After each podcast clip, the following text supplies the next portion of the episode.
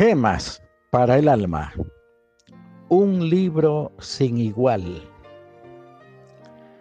Para siempre, oh Jehová, permanece tu palabra en los cielos.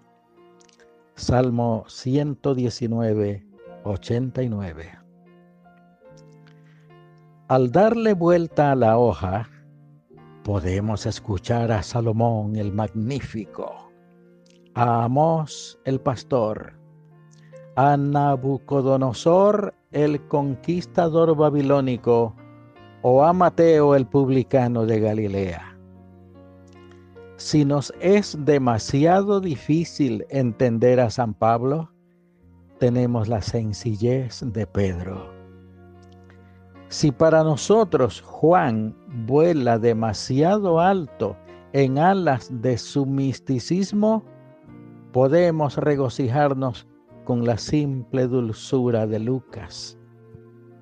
Si encontramos el Apocalipsis demasiado apasionado y enérgico, podemos descansar en los consejos hogareños de Santiago.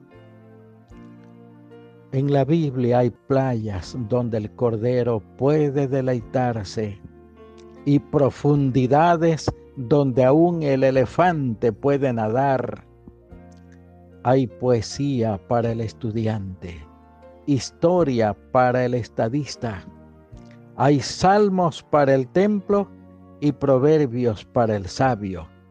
Hay apelaciones, denuncias, argumentos, historias de batallas y canciones de amor.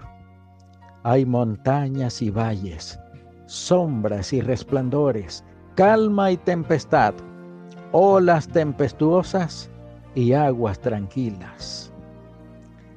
Resulta entonces verídico el testimonio del salmista acerca de la Biblia. Para siempre, oh Señor, permanece tu palabra en los cielos. Maravillosos son tus testimonios, por tanto los ha guardado mi alma. La exposición de tus palabras alumbra, hace entender a los simples. Salmos 119, 89, 129 y 130. La insigne poetisa uruguaya Juana de Ibarburu dijo, La Biblia es para mí el enorme poema histórico y divino en el que necesito leer todas las noches antes de dormirme para que se enriquezca de belleza y poesía mi mundo espiritual.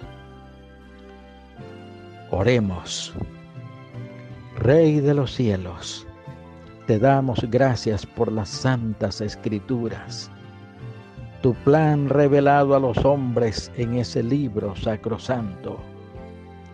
Ayúdanos a amarlo siempre, a leerlo con reverencia, a escudriñarlo con alegría y a poner en práctica en todo tiempo sus santos preceptos. En el nombre de tu Hijo Jesús lo rogamos. Amén.